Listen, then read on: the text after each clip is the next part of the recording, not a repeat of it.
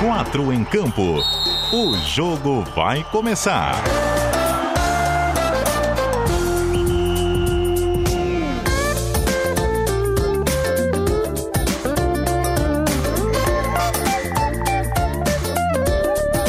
Cadu Reis.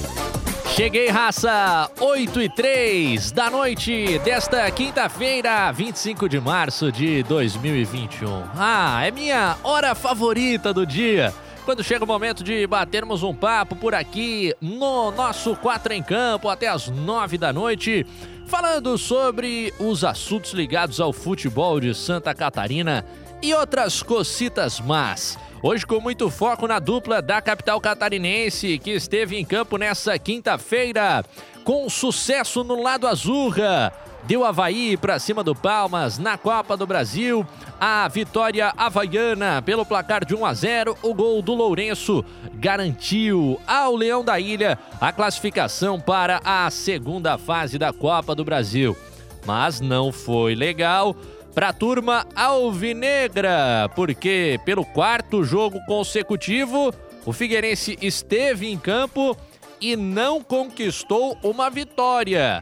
Visitando o Juventus no estádio João Marcato nessa quinta-feira, estádio conhecido do Jorginho, que treinava a equipe de Jaraguá no ano passado, conhecido também de Marlon, de Denner, de Felipe Gregório, que fez pênalti.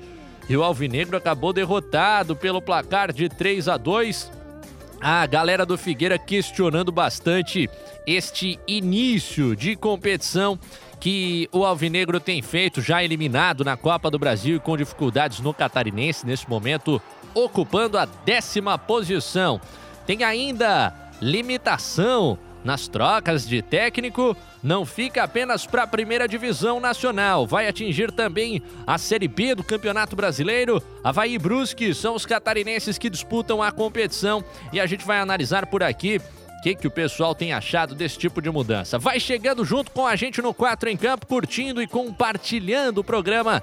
Nós estamos ao vivo no rádio 740M e 91.3 FM na Grande Florianópolis e também nas nossas plataformas digitais. Você nos acompanha em qualquer parte do planeta no site cbndiario.com.br, no aplicativo NSC Total e também nas lives lá no Facebook, no Twitter e no Instagram. Não, no YouTube. Mas o nosso Instagram, CBN Diário, também está presente.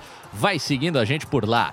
DJ Marcelo Júnior no comando das picapes e já chamando a nossa escalação, Marcelão. Escalação. Que tem o ouvinte sempre como titular, né? Então vá mandando por aí a sua mensagem no nosso WhatsApp, que é o DDD 48, número 99181 3800. Hoje eu não mosquei, já inicio o programa com o WhatsApp em mãos por aqui, podendo conferir tudo que a galera fala com a gente na interação a partir de agora e também mandando seu comentário nas nossas lives. Vá deixando seu like e compartilhando também. Nos estúdios da CBN Diário já está na telinha da galera o nosso Heitor Machado do GE. Globo barra SC. Acompanhou, é claro, os jogos dessa quinta-feira e está conosco por aqui para esse bate-papo. Tudo tranquilo, Heitor? Fala, Cadu. Boa noite, meu amigo. Um abraço para você, aos nossos ouvintes, pessoal das redes sociais. Tudo tranquilo e vamos que vamos. Qual é o teu destaque nessa quinta-feira, meu querido, olhando para o que aconteceu há pouco? Ah, cara, acho que do Havaí não tem muito para destacar. Do, do, do, Figueira, mais uma derrota que, que, que, que preocupa, né? Acho que o ano do Figueirense vai ser mais difícil do que a gente já previa. É, e com o técnico Jorginho subindo o tom, a gente vai recuperar um pequeno trecho do que ele falou na entrevista coletiva.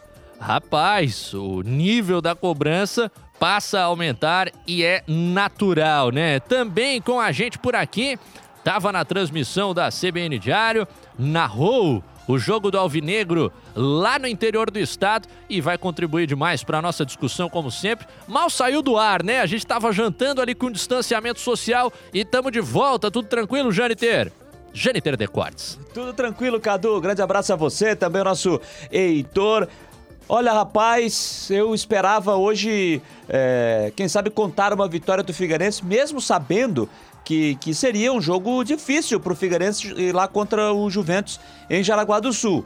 Mas confesso que me surpreendeu de novo as, uma certa apatia do Figueirense no jogo. E realmente preocupante, o torcedor do Figueirense está preocupado e tem total razão de ficar preocupado com, essa, com esse início de campanha, porque ele olha para a tabela, vê o time batendo na porta da zona de rebaixamento do campeonato catarinense. Tem total razão de ficar preocupado. Já do lado do Havaí, valeu o resultado, valeu a classificação. Agora vai pegar o Cascavel na próxima fase da Copa do Brasil e volta as atenções para o Campeonato Catarinense. Tem o Próspera ou Prospinha, como é assim, oh. querida, é, é, como é chamado, conhecido, chamado nosso glorioso Prospinha, lá da Grande Próspera. E aí temos de lamentar do jogo não, não acontecer num dos maracanãs de Santa Catarina, que é o Mário Balsini. Esse ano nenhuma chance de jogar por lá, né, Jâniter? Não, não. Diria Luiz Gonzaga, o gigante da Rua São Paulo, ah? né? É, o gigante da Rua São Paulo. E eu vou te falar, eu assisti em algum, não vou dizer muitos, mas assisti em algumas oportunidades o clássico da cidade, Próspera e Criciúma. Vi no Mário Balsini e vi também no estádio Heriberto Wilson. Te garanto, Cadu, se você for fazer uma pesquisa em Criciúma, onde era melhor te ver Próspera e Criciúma? Era no Mário Balsini. Ó, oh, e por quê? Ah, futebol raiz, o estádio raiz. É, eu não sei, era, era charmoso assistir um Próspera e Criciúma no Mário Balsini. Muitos. É claro que você vai encontrar um outro que, que vai discordar desse meu pensamento, mas tenho certeza que a maioria vai dizer: legal era ver no Mário Balsini. Tá aí, Jâniter Decordes, conhecedor do nosso futebol de Santa Catarina de uma maneira empírica, opinião na qual eu confio. Então vou acreditar que é uma experiência muito bacana o Mário Balsini, que eu nunca fui, e aqui do nosso ge.globo.sc, acredito que você também nunca esteve por lá, hein? Dani Valsburis, boa noite, tudo bem? Tudo, tudo tranquilo? Bem, tudo bem? Oi, Cadu, boa noite. Jander, tudo bem? Heitor, nunca estive no Mari Balsini, não imagino como que é lá, mas tenho curiosidade de ir, né? Quem sabe depois da pandemia, cobrir um jogo lá, quem sabe uma final de campeonato, né? A gente não sabe. E aí, Dani, o teu destaque dessa quinta vai no lado positivo pro Leão ou no lado alarmista alvinegro? Bom, então vamos rodar a nossa bola aqui com o Marcelo Júnior para o primeiro tempo, enquanto a gente está ajeitando por lá a, o contato com a Dani Valls, agora nos ouvindo direitinho, né? Dani, o teu destaque hoje é positivo pelo triunfo havaiano ou é negativo com o alarme do Alvinegro? Temos duas torcidas é, com sentimentos diferentes hoje, né? O Havaí tá feliz, é, tá com o cofre cheio, é 1 milhão 230 e pouquinhos ali, né? Pela classificação na Copa do Brasil. Um resultado que a gente já esperava, né? O Palmas, é, não desmerecendo o time do Palmas, claro, mas era um time que estava muito tempo sem treinar, um elenco inferior ao Havaí. E o Figueirense decepcionando mais uma vez, né? O quarto jogo sem vitória, o terceiro no Catarinense, e tá em décimo lugar então a zona de rebaixamento está ficando cada vez mais perto e o pessoal de cima está tá somando ponto, o Figueirense está lá embaixo e só patinando, né? Hoje a gente viu o técnico Jorginho com um discurso um pouco diferente em relação ao domingo, né? Quando empatou com o Criciúma, porque o sinal tá ficando vermelho no Scarpelli e tá preocupando não só a torcida, mas também o técnico Jorginho. É, a gente aprofunda essa discussão a partir de agora com o DJ Marcelo Júnior girando as picapes para o nosso primeiro tempo. Primeiro tempo. Legal, vocês vão dando feedback aqui na live, viu, Raça? Nos comentários e a gente vai melhorando por aqui. Já fizemos o conserto do nosso áudio, que não estava muito bacana na largada, já tudo ajeitado com o apoio da galera. Obrigado, continuem nos dando esse feedback ao vivaço. Aliás, muita gente já conosco, obrigado a vocês, viu? Vão curtindo por aí a transmissão, compartilhando, se inscrevendo no canal do YouTube da CBN Diário. Humberto Oliveira tá nos dando boa noite. O Walter Ademir Junque está preocupadaço, dizer que com esse futebol Figueirense é capaz de cair no estadual. Marcos Santos diz que é fã do programa, tá ligado com a gente. Valeu, Marcão! A galera tava nos dando feedback sobre o áudio. A gente já fez o ajuste por aqui. Obrigado também a você que cola conosco no WhatsApp da CBN Diário. O Luquinhas de Capoeiras, alvinegraço, sempre ligado, pergunta como foi a coletiva do Jorginho. que ele não pôde acompanhar. Luquinhas, você nos dá um gancho perfeito, rapaz. Para o início da nossa conversa por aqui, DJ Marcelo Júnior, vamos direto com a prancheta para entender o que é que foi esse trecho da avaliação do técnico Jorginho sobre a performance do Figueira.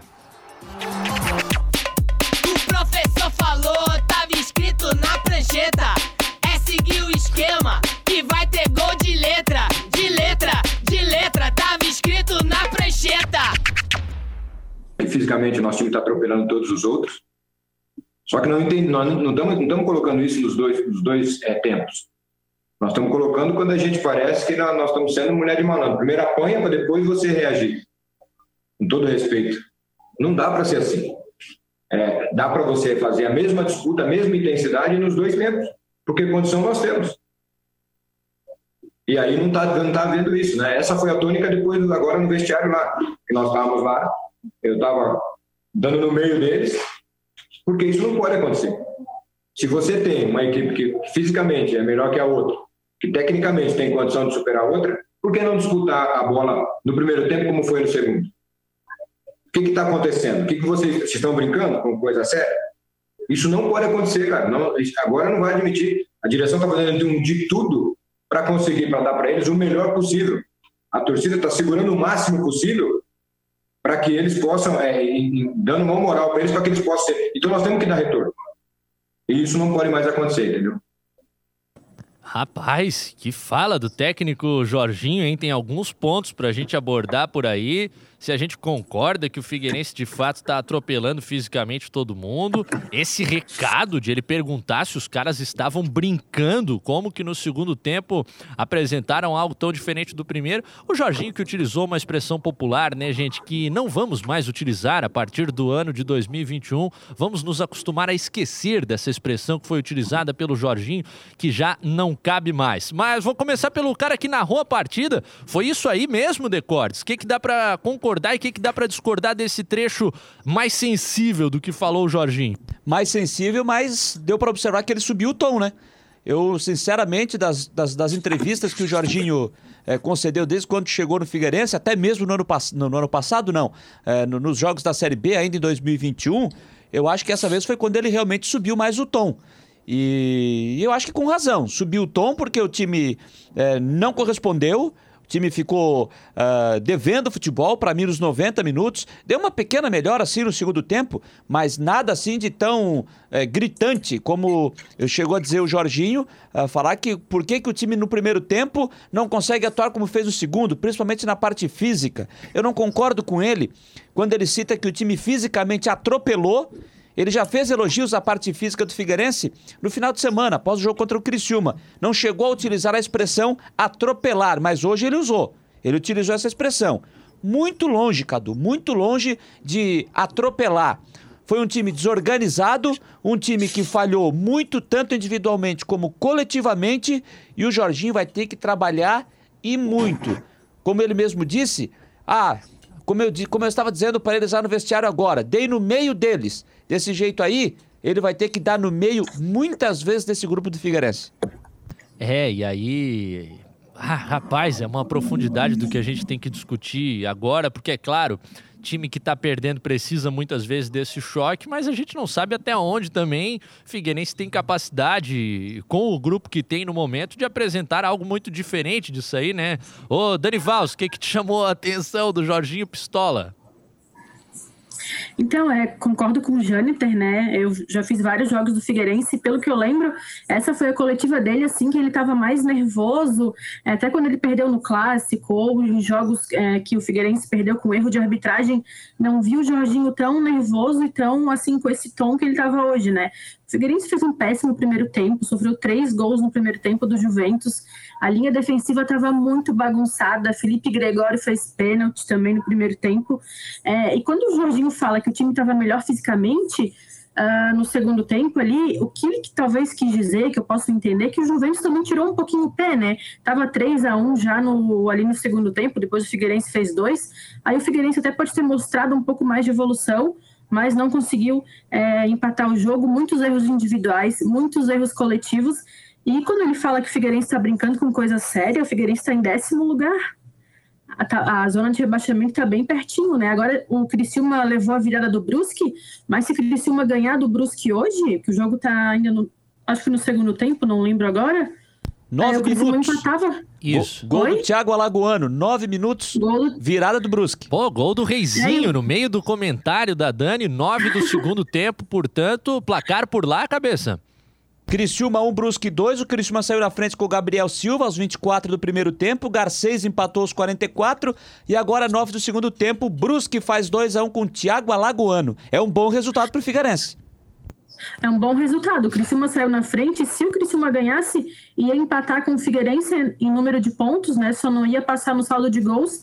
Mas o Figueirense tá, a situação está muito preocupante. A torcida está preocupada, o Jorginho está preocupado e eu acho que os jogadores merecem sim essa cobrança.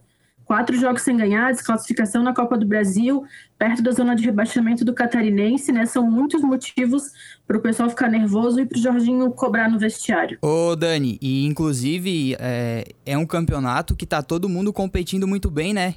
É, acho que com exceção ao Metropolitano ali, é, Concórdia, Ercílio.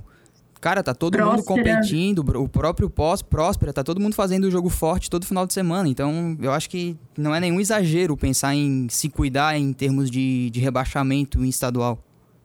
É, a galera Sim, tá. São oito vagas, né? Imagina se o Figueirense não classifica entre os oito. Que decepção que vai ser. Ah, não, é um vexame descomunal, vexame, né, né? gente? Tá louco. É algo que, pra realidade de campeonato catarinense, dizer que a galera tá muito participativa na nossa discussão. O Miro, Espíndola, bom resultado pro Figueirense e aqueles pernas de pau aprenderem a jogar. O torcedor tá daquele jeito, né? O Eduardo Samarone, com aquela sacanagem. Tem atletas que precisam estudar, apostar em outra profissão. É a galera revoltada, o torcedor sempre acaba, né? Com aquelas mensagens. O Jorginho tá reclamando do elenco que ele ajudou a montar. É um ponto de discussão do Marcos Santos. E meu queridíssimo Adriano Castilhos, o Didi. Isso é uma lenda lá em Blumenau. Que saudade, cara. Tá nos mandando um abraço por aqui e acompanhando o 4 em Campo. Ô, Heitor Machado, mas você que tem essa visão moderna, contemporânea do futebol, que gosta de analisar o jogo sobre a perspectiva tática, sobre os movimentos coletivos, as ações individuais. Até onde tu achas que esse tipo de bronca que o, que o Jorginho tá querendo dar serve e até onde a melhora tem que passar por outros aspectos, Heitorzinho? É, eu acho que ele subiu o tom porque ele sabe que o grupo dele é um grupo praticamente todo jovem, né? E muitos contratados com a indicação ou com o respaldo dele. É, não consigo imaginar o Jorginho falando daquele jeito num grupo, por exemplo, do Havaí do ano passado, que tinha um monte de cobra criada. É, quanto ao jogo do time, eu honestamente acho que para cobrar jogo coletivo do time agora, eu acho muito cedo, porque embora a gente já esteja indo para o final de março, é, a gente está no quinto, sexto jogo da temporada, então é, é muito cedo. E no caso do Figueirense, poxa, foi um, um- um time novo, praticamente contratado. É um trabalho totalmente prematuro. E embora o Jorginho venha já da temporada passada, é uma construção do zero. E são jogadores jovens, verdes, sem experiência, é, sem entrosamento. Então eu acho que tem todo esse contexto. Fora a questão administrativa, problemas de, de recuperação judicial que o clube está tentando, acho que tudo isso interfere. Mas o trabalho do Jorginho é muito difícil. E o torcedor tem que entender que, que a realidade para esse ano ela é, vai ser muito árdua e bastante diferente do que o torcedor do Figueirense se acostumou, especialmente na década passada.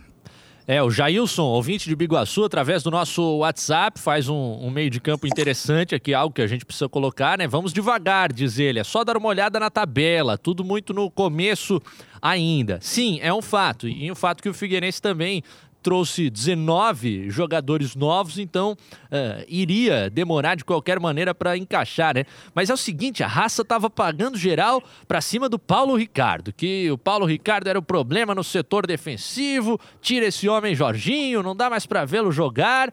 E aí, hoje, recebeu uma oportunidade o jovem Ítalo, de 19 anos. Eu ouvia vocês falando no jogo do Figueira que essa linha defensiva não estava se acertando, também com o Everton Santos por ali. E o Felipe Gregório, do setor um dos quais mais se espera dentro da realidade atual do Figueirense, acabou cometendo pênalti, um primeiro tempo que deu tudo errado. E, e como é que funciona essa zaga assim, Paulo Ricardo, Decordes?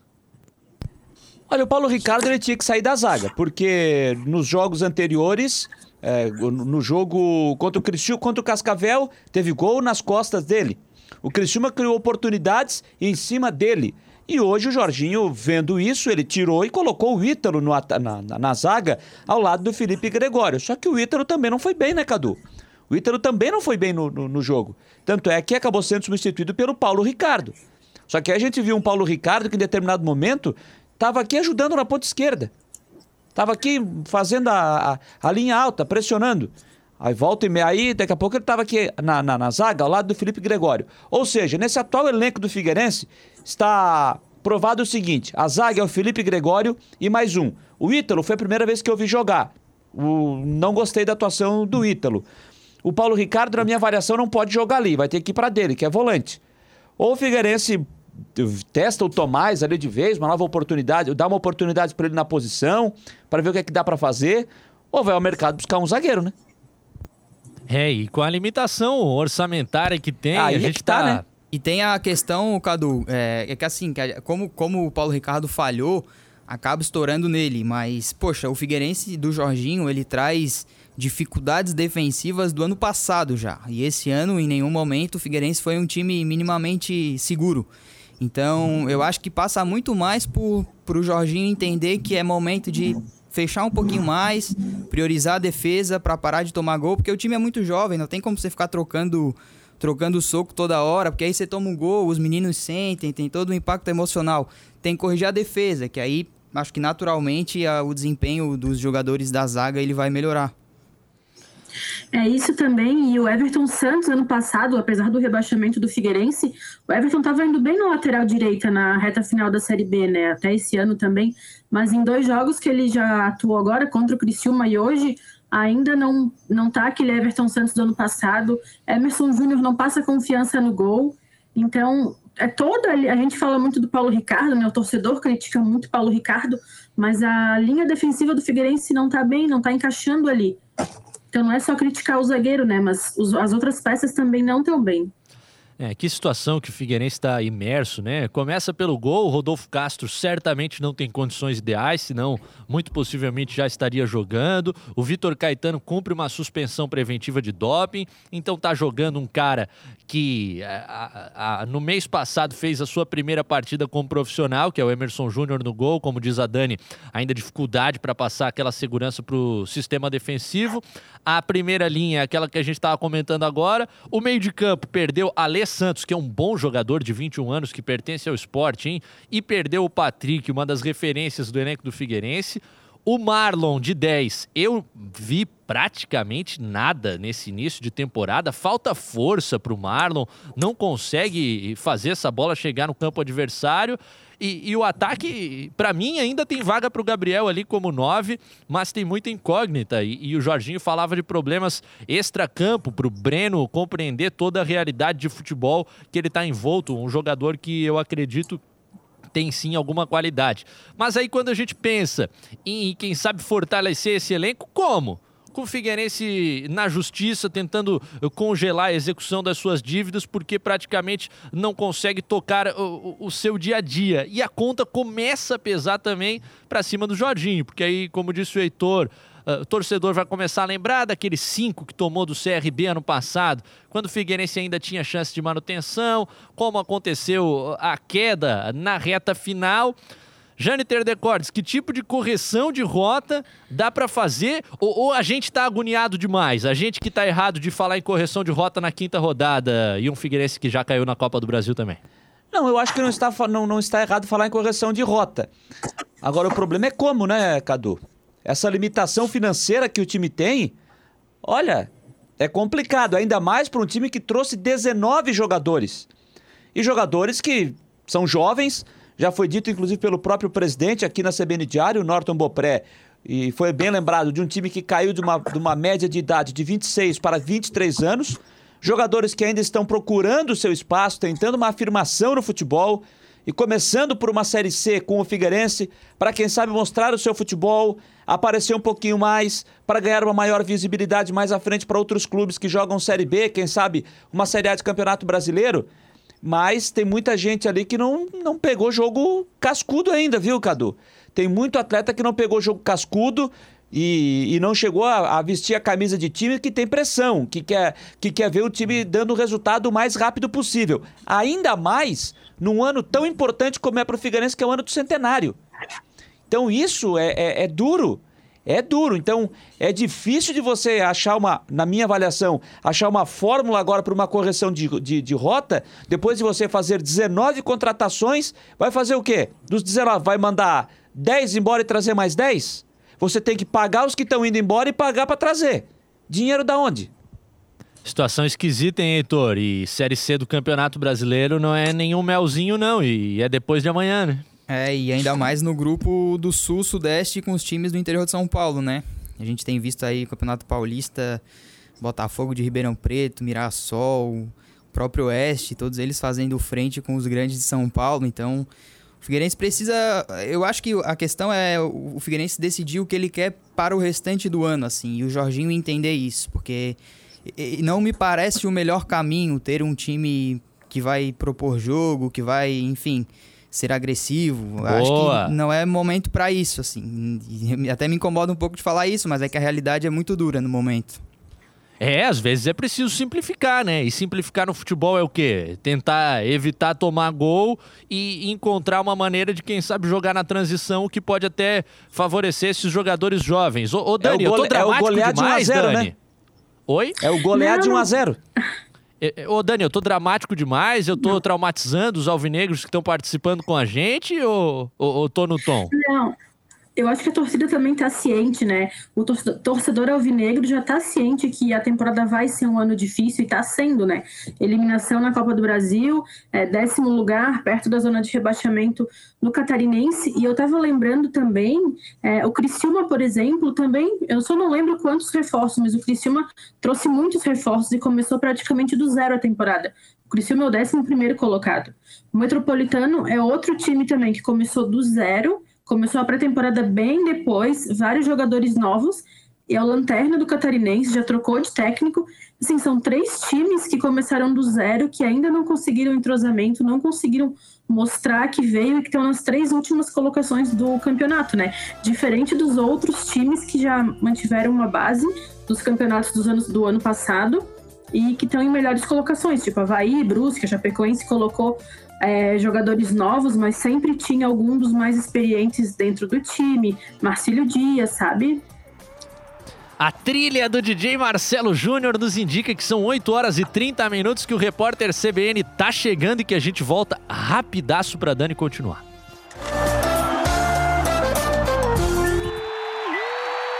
Intervalo.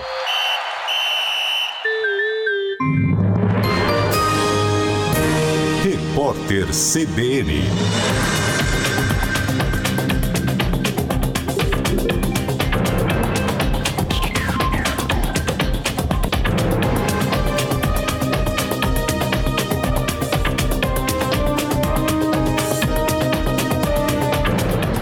Cidade de São Paulo inicia hoje a realização de sepultamentos noturnos. A prefeitura ampliou o horário diante do aumento expressivo de mortes causadas pelo coronavírus. Nesta semana, a capital paulista ultrapassou a marca de 350 enterros em um único dia. Quatro cemitérios deverão funcionar até às 10 horas da noite. E a cantora gospel Amanda Vanessa deixou a UTI e foi transferida para um quarto em um hospital do Recife. Ela está internada há mais de dois meses depois de sofrer um acidente de trânsito em Rio Formoso, na Zona da Mata. Amanda Vanessa chegou à unidade de saúde em estado grave. E a empresa japonesa proprietária do navio de carga que está encalhado no canal de Suez, no Egito, pediu desculpas pelos transtornos causados ao comércio marítimo global. A embarcação tem 400 metros de comprimento e pesa 200 mil toneladas. O acidente travou a passagem e provocou uma fila de mais de 150 navios. O canal de Suez é responsável por 12% do comércio global e liga o mar Mediterrâneo ao Mar Vermelho. No horário de Brasília, 8h32.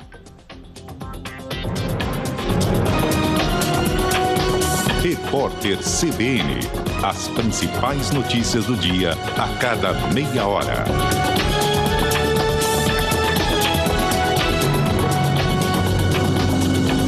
Junto ao Forte Atacadista Passa 20 em Palhoça e do norte da ilha em Florianópolis, ficam as farmácias Sempre Forte. Nosso forte é cuidar de você. Confira só essas ofertas. Vitamina B12 com 30 cápsulas, La Sunday 21,90. Vitaxon C5 com 10 comprimidos efervescentes 8,99. Ômega 3 mil miligramas com 120 cápsulas gelatinosas Pro-In 35,90. Passe por lá no Forte Atacadista Passa 20 em Palhoça e do norte da ilha em Florianópolis. Vitamina B12, Vitaxon C e Ômega 3 são medicamentos. Seu uso pode trazer riscos. Procure o médico e o farmacêutico. Leia a bula. Publicidade legal é coisa séria. Por isso, na hora de divulgar editais, balanços e publicações de exigência legal aqui no estado, faça com quem garante atingir milhões de catarinenses. Só na NSC, a publicidade legal da sua empresa aparece no portal com mais visualizações do estado, o NSC Total, além dos impressos catarinenses com maior abrangência. O nosso portal é auditado pelo Instituto Verificador de Comunicação e certificado pelo ICP Brasil, trazendo mais confiabilidade e segurança para os anunciantes e leitores. Com a gente, você tem a certeza de que o resultado do trabalho da sua empresa chega mais longe. Foque no balanço da sua empresa e deixe a publicação com quem entende. Para saber mais, acesse agora mesmo publicidadelegal.nsctotal.com.br. Publicação legal na NSC. Você publica, você confia.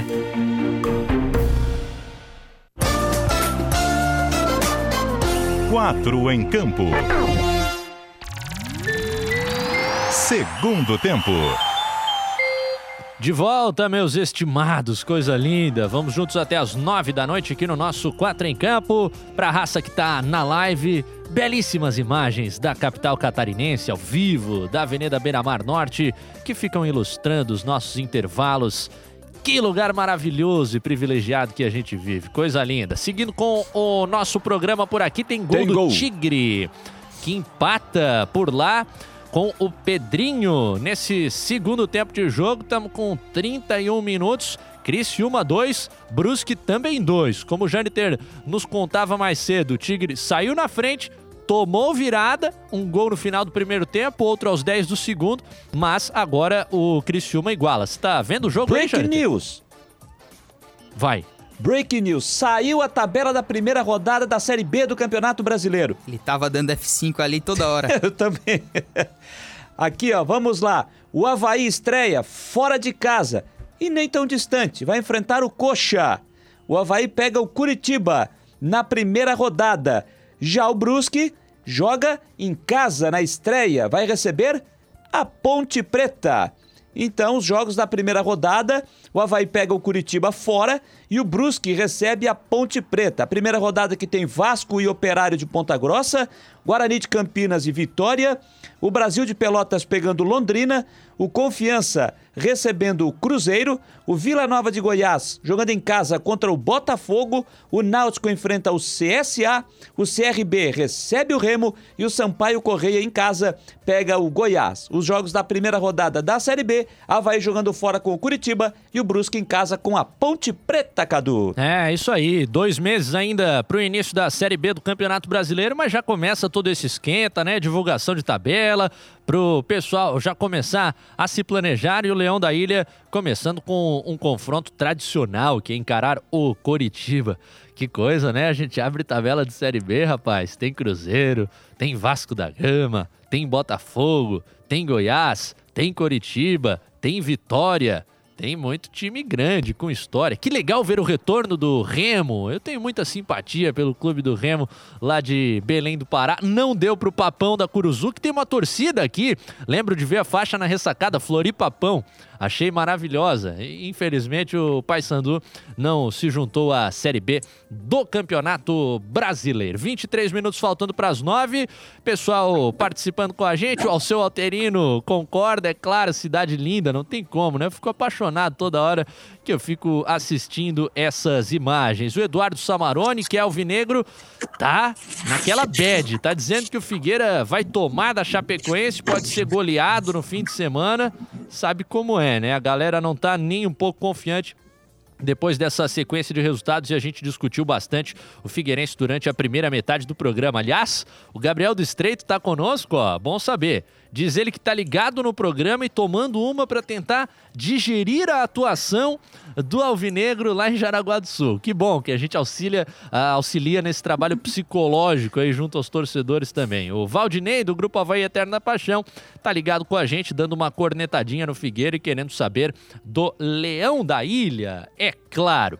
E aí a gente atravessa a ponte para falar do time Azurra que foi mais uma vez dominante diante de um adversário que já esperava-se que o Havaí dominasse, afinal de contas, o Palmas é um time de quarta divisão nacional com muita limitação, que tinha seis jogadores no banco de reservas em Cascavel, que vinha há mais de uma semana sem treinar por conta das condições lá no Tocantins, envolvendo proibições, inclusive das atividades dos clubes. Heitor Machado, queria te ouvir quais foram as tuas impressões sobre o Havaí que perdeu um caminhão de gol de novo. Getúlio, acho que perdeu uns cinco, cara. Mas 1 a 0 com aquele gol chorado do Lourenço valeu a classificação. Pois é, foi aquele jogo arrastado, né? Acho que dentro de campo ali os caras percebem que, que o adversário tem muito pouco a oferecer e naturalmente acaba perdendo um pouquinho o nível de, de concentração, perdendo um pouco o foco.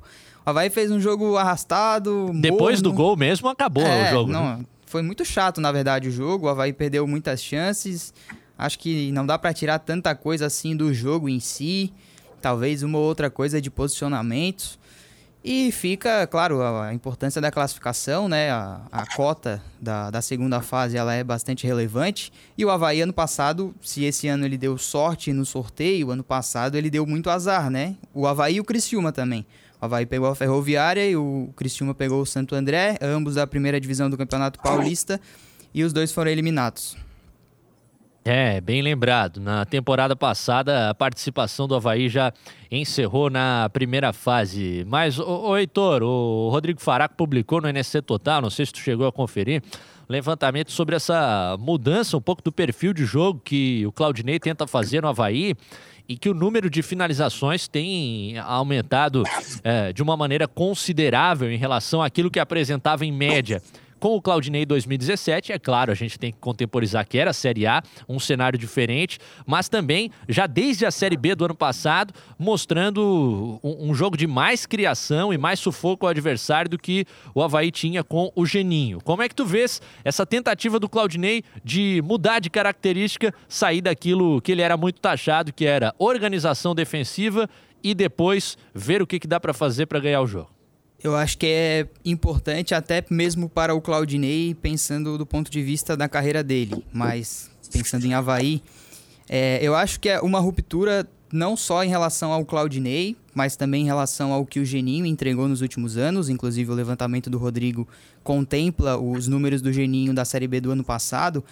Mas eu acho que o Havaí foi um time reativo nos últimos cinco anos. Acho que talvez o único treinador que não, não tivesse essa veia tenha Valentim. sido o Valentim, né? E era um contexto que não, não dava para jogar de outro jeito, porque o time era muito fraco.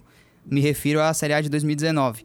Então acho que é uma ruptura importante para a carreira do Claudinei, importante para o Havaí, que precisa ser um, um, ter uma equipe mais forte em termos coletivos. Nos últimos anos o Havaí não conseguiu isso, mas reforço também que, como é uma ruptura, demanda tempo, o Havaí vai perder, vai oscilar, como oscilou contra o Brusque, como é, oscilou no primeiro tempo contra a Chapecoense. Então, eu acho que demanda respaldo do clube e paciência da torcida para entender que isso leva tempo e a gente tem que compreender os processos. Você acha que vai rolar respaldo do clube e paciência da torcida, Jâniter de Cortes? Olha, o, o, eu acho que, que vai, vai. Ou ter... depende dos resultados. É, o, o Cadu, a, a situação para técnico de futebol é, é claro que a gente vai ter que é, repensar, não é repensar, a gente vai ter que pensar direitinho o que falar nessa situação, né? Com o que está pintando por aí, né? Com essa limitação de, de técnicos, como é que vai funcionar daqui por diante? É, porque a gente sempre sabe, a gente sempre falou, e isso é, é notório aqui no Brasil principalmente, é cultural, de que ah, O técnico vai para um clube porque ele apostou no projeto do clube. Projeto para técnico é resultado. Não adianta. No Brasil é assim. Projeto para técnico é resultado. Só que a gente sabe como é que é também a postura da atual diretoria do Havaí, do presidente Francisco Batistotti. Ele não é muito de ficar trocando técnico. Não é o perfil do presidente Francisco Batistotti. Recebe críticas, ah, por vezes, por demorar na troca, inclusive. Exatamente. Então o torcedor do Havaí sabe disso. Então, agora, com o que vai acontecer, com o que os clubes de Série B aprovaram, ainda mais para o restante, para o campeonato desse ano, é, olha, vai ter que acontecer algo é, muito forte, eu acredito, para que o Claudinei venha sair do comando técnico, por mais que ainda existem críticas para cima do trabalho do Claudinei. Eu já fiz as minhas críticas do trabalho do Claudinei em algumas oportunidades, mas também não acho o trabalho do Claudinei ruim, não, viu? Ah, não. Acho que não dá para avaliar dessa maneira, né? O Felipe Borges está ligado com a gente. Um abraço, cara. Tá elogiando o comentário do Heitor. Felipe em breve, talvez, está por, estará por aqui conosco. Se ele aceitar um convite meu que deve ser feito muito em breve, cara que fala de uma maneira muito bacana sobre o futebol, ele que faz parte do Troféu Havaí, um projeto independente de torcedores do Leão que discutem o dia a dia do clube na internet. Ô Danival, o que, que você tem visto desse Havaí 2021 tentando ser diferente com essa ruptura que o Heitor pontua? A gente está vendo o Havaí com uma postura diferente, né, do Claudinei. Mas como o Heitor falou, é uma coisa que não vai acontecer da noite para o dia, que demanda tempo, a torcida vai ter que ter paciência, e o torcedor no Brasil a gente sabe que não tem que ele quer resultado, que ele quer. O, o time perde um jogo, a torcida já está revoltadíssima. Só que com essa mudança de. esse novo regulamento né, da, da CBF sobre os técnicos, muita coisa vai, tipo, vai ter que ser revista, o torcedor vai ter que ter muito mais paciência com os técnicos. Mas essa mudança de postura do Havaí vai ser muito boa para a Série B que o, o, time vai ficar mais forte, a Série B vai ser muito mais forte esse ano, né? A gente tem Botafogo, tem Goiás, tem Vasco, tem inúmeros times fortes e o Havaí vai querer brigar lá em cima de novo, então essa mudança vai demorar um pouquinho para. O time vai perder, vai empatar, vai começar a ganhar e no final vai ser positivo. Só que tem que ter um pouco de paciência, coisa que o torcedor, infelizmente, não tem. E às vezes até nós da imprensa, né? É, mas acredito que até pelo contexto que tem o Claudinei Oliveira, em especial se conseguir manter esse nível de resultado, vai vai estar tá respaldado aí por uma parcela importante da torcida. É claro que unanimidade, em especial sobre treinadores no nosso futebol brasileiro é muito difícil. João Gabriel está dizendo: espero ansiosamente o Heitor comentando os jogos dos nossos clubes aqui de Florianópolis. Rapaz, eu também espero, viu? O Heitor é novinho, mas é muito legal ouvi-lo falar sobre futebol. Eu digo isso reiteradamente quando a gente recebe ele por aqui uh, no nosso queridíssimo Quatro em Campo. O Beto Vieira falando ainda do Alvinegro, diz que está muito triste em ver o seu Figueirense nessa situação. Acompanha a CBN desde sempre, nunca nunca viu o Figueirense nessa situação. Está muito preocupado o torcedor alvinegro, preocupação justificada, como dizia o nosso Jâniter Decordes mais cedo.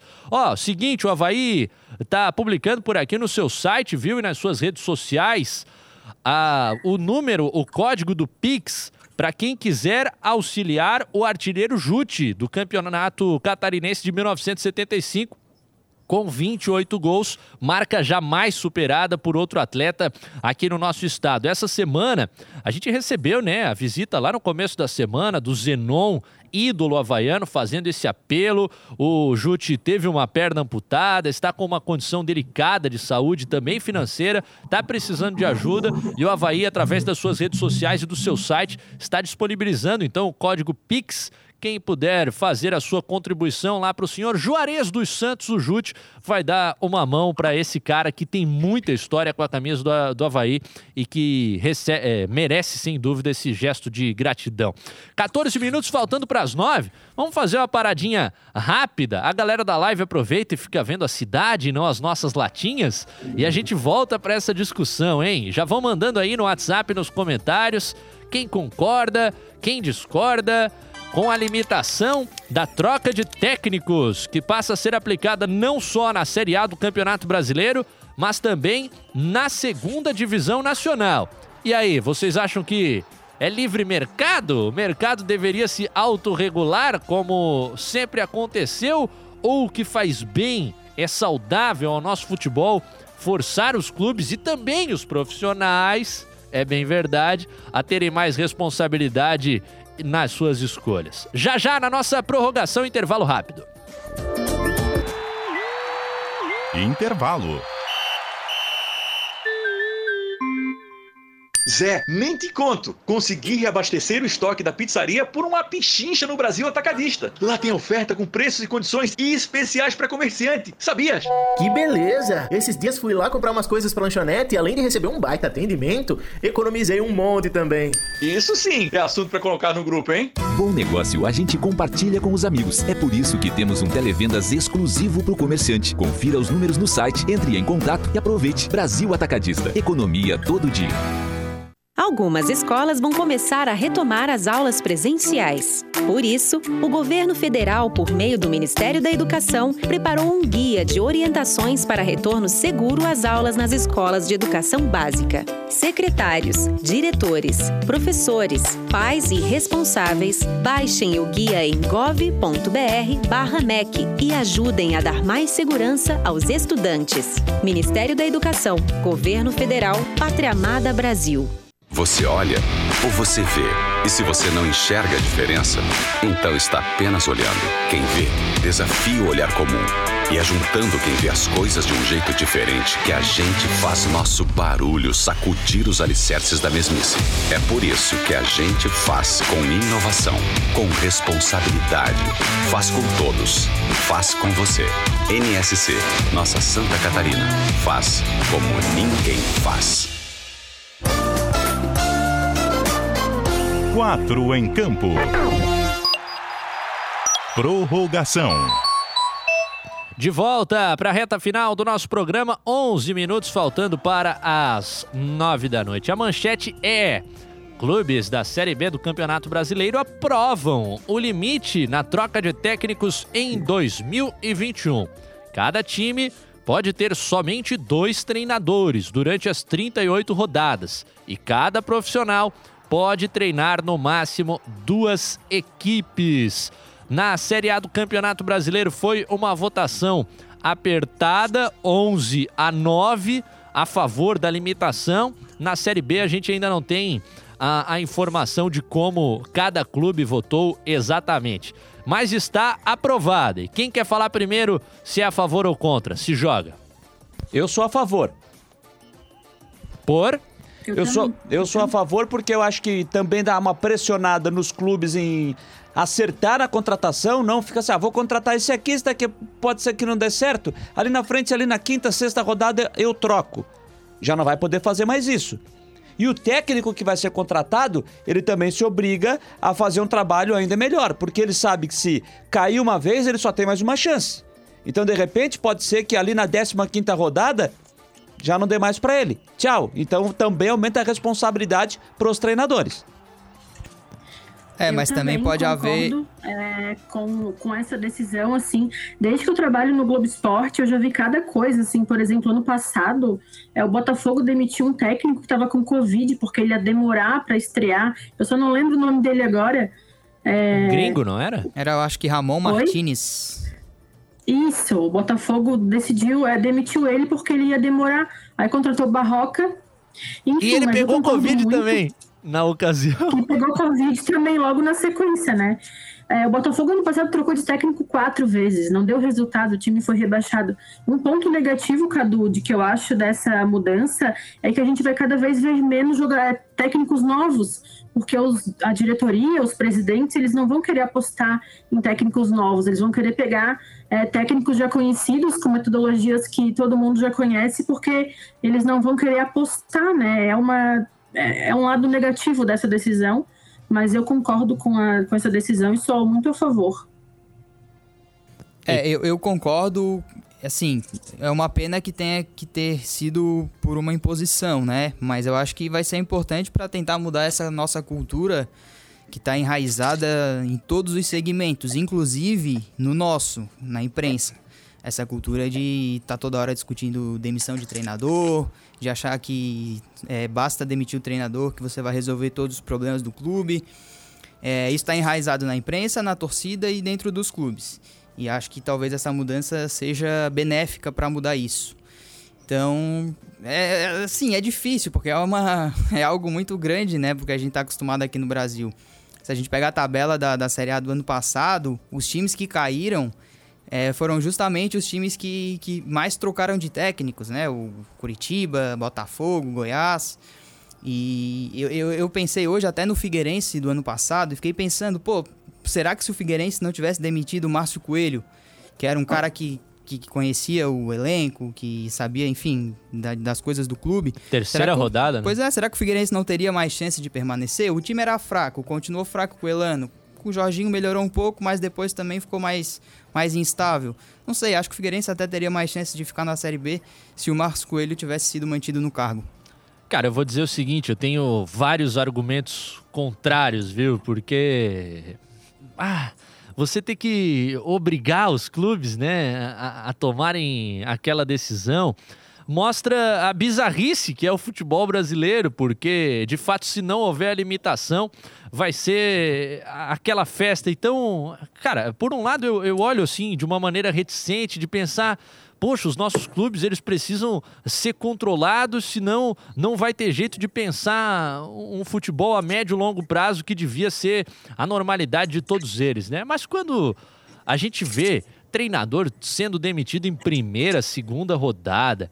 Quando a gente vê Argel Fux deixar o CSA para se juntar ao Ceará, adversário direto nas rodadas finais por uma vaga em Série A do Campeonato Brasileiro, quando a gente vê equipes com quatro, cinco técnicos na temporada, acaba que não dá muito para ser contra. O cara é obrigado a ver com bons olhos porque vai se forçar uma estabilização. Mas, infelizmente, parece que aqui no Brasil só forçando mesmo, hein, Decorte? Será que daqui a alguns anos, com essa medida, os clubes se acostumam e aí pode tirar? Ou é, ou é que nem criança? Se tirar do castigo, volta o modo on fire?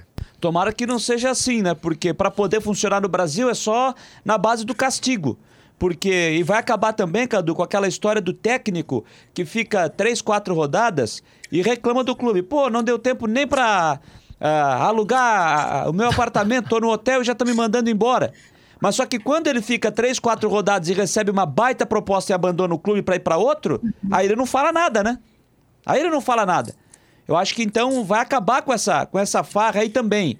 Então eu acho que isso é uma segurança para os clubes e acho também que pode ser uma segurança também para os treinadores. Acho que uh, vai ser bom para todo mundo, será bom para todo mundo. Agora, uma pena que para que isso aconteça precise é, se ter um se colocar dentro do, do regulamento porque não se vê na parte, é, não seja cultural isso, segurar e dar mais sequência para um trabalho de técnico, para evitar isso que a Dani falou, como a gente viu o Botafogo com quatro treinadores, numa uma única temporada, dentro de um só campeonato. Uma pena que isso, que isso precise de uma regra para que também se tenha poucos treinadores e se dê uma sequência de trabalho de um profissional no mesmo clube. Só queria citar aqui, Cadu, é que eu falei do jogo do Havaí, né, na estreia da Série B, e é fora de casa com o Curitiba. O primeiro jogo do Havaí em casa é na segunda rodada com o Vila Nova. E Havaí e Brusque jogam na ressacada já na terceira rodada, viu? Oh. Confronto catarinense na terceira rodada. Então a, a CBF já está divulgando, a tabela já divulgou a primeira rodada que a gente citou aqui. O Havaí joga com o Brusque, com o Curitiba fora e o Brusque recebe a Ponte Preta e está divulgando clube a clube no seu Twitter. Então, o Havaí faz seu primeiro jogo em casa na segunda rodada com o Vila Nova e já pega o Brusque na terceira rodada. E na quarta rodada vai pegar o Vasco fora. Ó. Oh. Cadu, Início Cadu quente. posso falar um pouquinho dessa situação dos técnicos? Vai. É que o Globo Esporte soltou uma matéria hoje é, com os técnicos, é, a troca de técnicos desde o começo dos pontos corridos, de 2003 até ano passado. É, o Figueirense é o quarto clube que mais trocou de técnicos. Ah. Em 11 temporadas na Série A, o Figueirense trocou 20 vezes de treinador. É o quarto clube. O Havaí, em seis anos na Série A, teve nove trocas. A Chape, em seis anos também, assim como o Havaí, teve 12 trocas. E o Criciúma, em quatro anos, teve 10 trocas. Então, é muita troca de técnico em todas as temporadas. É, como o Janter falou, espero também que daqui a um tempo isso, essa coisa seja tipo é, normal, os clubes entendam que precisa isso, que não fiquem é, trocando de técnico a cada, a cada, três rodadas porque perdem os jogos. O pessoal tem que é, ter tempo, tem que ter paciência. A gente vê tanto isso, a gente elogia tanto o futebol europeu por causa disso. E é. quando é no brasileiro, quando é com o nosso time, a gente não tem paciência e critica e critica e pede a demissão logo.